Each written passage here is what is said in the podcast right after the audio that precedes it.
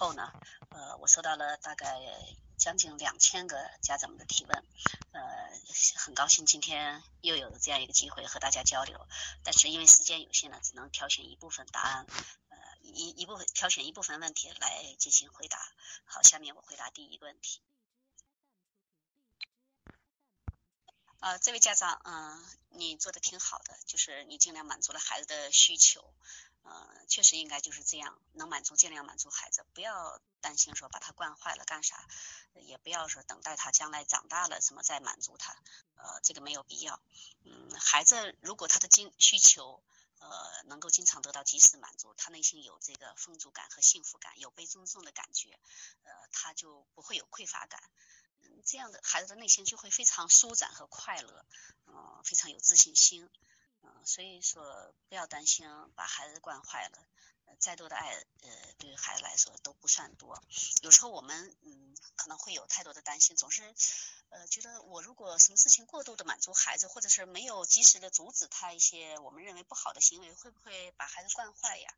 这样的，呃，担忧，我觉得是多余的。啊你这个提问让我想起想起来，呃，正好就是前两前两天呢，我刚发了一条微博，呃，那个家长说他的孩子好像三岁，呃，他问问的问题说他犯了错误怎么惩罚？他举的例子就是说孩子把他的眼镜摔烂了，因为在这个之前呢，他无数次的告诉孩子说不要玩呃家长的眼镜，可是没有用，他就问像这种情况怎么样教导或者惩罚孩子？但事实上，这个家长的问题中，我们就可以看到，是他自己把孩子的一个行为给嗯定性了，认为孩子玩家长的眼镜是错误。呃，所以我的答案呢，就说三岁的孩子根本没有错误。他之所以在这个眼睛的问题上跟家长不断的纠缠，不断的就是要求玩家长的眼镜，肯定是因为在这方面心理受阻了。不是说他对眼镜本身感兴趣，是他要挑战家长的这种权威。儿童有时候挑战家长的权威，并不是出于儿童呃天然的一种逆反心理，其实它是一种自卫心理。因为每个人都有呃被尊重和被呃被肯定这样一种需求。如果他的愿望得不到肯定和需求，他觉得不被人尊重了，他就需要一再的去验证这种呃。这这种这种关系，呃，想要验证家长是不是爱他，验证家长是不是尊重他，呃，所以那个孩子在眼镜的问题上，可能他第一次只是出于好奇去抓一下家长的眼镜，然后接下来呢，呃，由于家长可能就是在这个问题上训斥他呀，或者表达不满呀，孩子所以在就是在一再的在这个眼镜问题上纠缠。所以说，如果我们能够当时及时的满足孩子对于一个。呃，及时满足孩子的好奇心，让他去玩一下这个眼镜，孩子不会在这个问题上没完没了的纠缠的。啊，至于有的人可能担心说，呃，他今天玩眼镜，明天就玩手机，再把手机摔坏，后天就把电视机砸了，甚至有的人那个，我看有些评论说啊，那这样他想干啥干啥，他是不是可以随便随意的杀人了？我觉得。嗯，很多人之所以嗯在你们的想象中会有这样一些嗯可怕的一个结结果哈，这全都是成年人自身嗯概念的一个投射，嗯是你们自己的一些想法。儿童没有那么可恶，嗯，一个孩子他开始想要呃尝试一些什么，或者是呃喜有些什么样的喜好，我觉得。只要我们能够尽尽量的满足孩子，他孩子肯定不会发展出一些变态的嗜好，或者是发展呃发展出一些变态的心理，这个担心不用有。啊，总之就是呃孩子想玩就让他玩吧，嗯，反正玩耍不需要等待，不需要限制，呃就像成长也不需要等待，不需要限制一样，呃只有给孩子自由。给他爱，他才能够成长的健康和美好。好，这个问题就到这里。啊，第二个问题，呃，这位家长，我觉得造成你目前困惑的主要是三方面的原因，一个是你的不确信导致了你不够坚定，就你不相信这样放手真的是对孩子是好的，所以你不够坚定。再一个就是你可能还是放不下一种比较心，别人人家一孩子怎么怎么样啦，呃，比你的孩子成绩好啦，或者是上的班比你的孩子多了，然后你就担心落后，所以是比较心导致你的焦虑感。第三个原因，我觉得是面子导致你不够淡定。确实，我们把孩子送进小学以后，真的是希望孩子比别的孩子更出色。一旦发现他原来表现的根本不出色的时候，真的就会觉得自己很没面子。我觉得是这三个方面的原因导致你目前的困惑的。啊，你的问题呃，其实也是让我想起最近我遇到的一件事情，就嗯，其实是有一个朋友啊。他这几年一直在向我咨询，呃，他的孩子现在已经上高中了，就是前几年孩子在上小学的时候表现特别优秀，他的妈妈特对。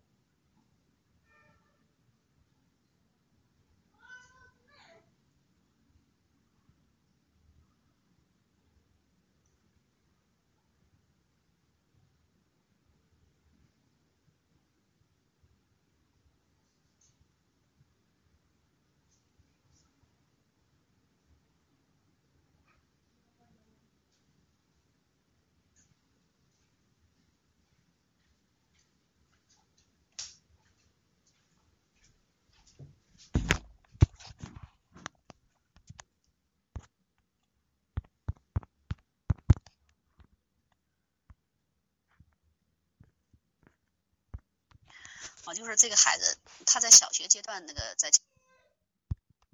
啊，你的问题其实也是让我想起最近我遇到的一件事情，就，其实是有一个朋友啊，他这几年一直在向我咨询，呃，他的孩子现在已经上高中了。就是前几年孩子在上小学的时候表现特别优秀，他的妈妈特对孩子也特非常非常用心哈。呃，后来上初中以后，他妈妈是为了陪陪伴孩子读书，甚至是呃放下工作请了长假陪孩子读书。但事事实上，他们我觉得整个的那个问题呢，其实就是嗯他们对一些那个好的教育理念的不确信，比如说。我一再的告诉他们，你们要放手，放手。但是他们的这个控制欲呢，还是放不下来。所以在小学阶段，这个这种控制好像是显示很有效。但是，一旦上了中学以后，孩子真的是越控制越差。啊，就是这个孩子。他在小学阶段那个在家长的强力控制之下表现出还是不错的，显得很优秀。但是上了中学，真的每个孩子都会逐渐的发展出他的这种自主意识，控制最后一定是会失败的。所以到了上初中开始，这个家长就开始慌了，就开始向我咨询。嗯，这几年说实在的，效果不是很好，当然有一些效果哈，但是我能够强烈的感觉到每一次就是说。嗯，所呃所有的效果其实都是来源于家长对自己的一个调整，嗯，然后放下呃这种那个着急的念头哈，放下焦虑感，其实孩子状态就会好一些。但是家长呢，如果因为不能够放得非常彻底，嗯，动不动在一些具体问题上又开始着急，比如一一觉得要中考了，呃就开始着急，孩子然后马上就显现出一种退步。呃，这个孩子现在已经上高中了。实际上，我觉得家长如果说豁达一些，呃，淡定一些，嗯，不要在孩子的成绩面前呀，在早恋问题上呀，在这个玩电脑游戏方面过度的纠结。实际上，孩子状态呃不会比现在差，至少哈，呃，我我觉得，嗯，正常情况下，呃，他有那么好的早期启蒙教育，应该是比现在的状态更好一些。但是由于家长，嗯，就是对孩子期望呢非常非常的高，嗯，所以现在孩子目前这状态呢，让家长非常失望，呃，以至于呢就是更加纠结，他事情就这样陷入一个恶性循环当中，呃，那这种情况，我觉得其实不是说孩子在反复，他们总认为孩子在反复，其实是家长的观。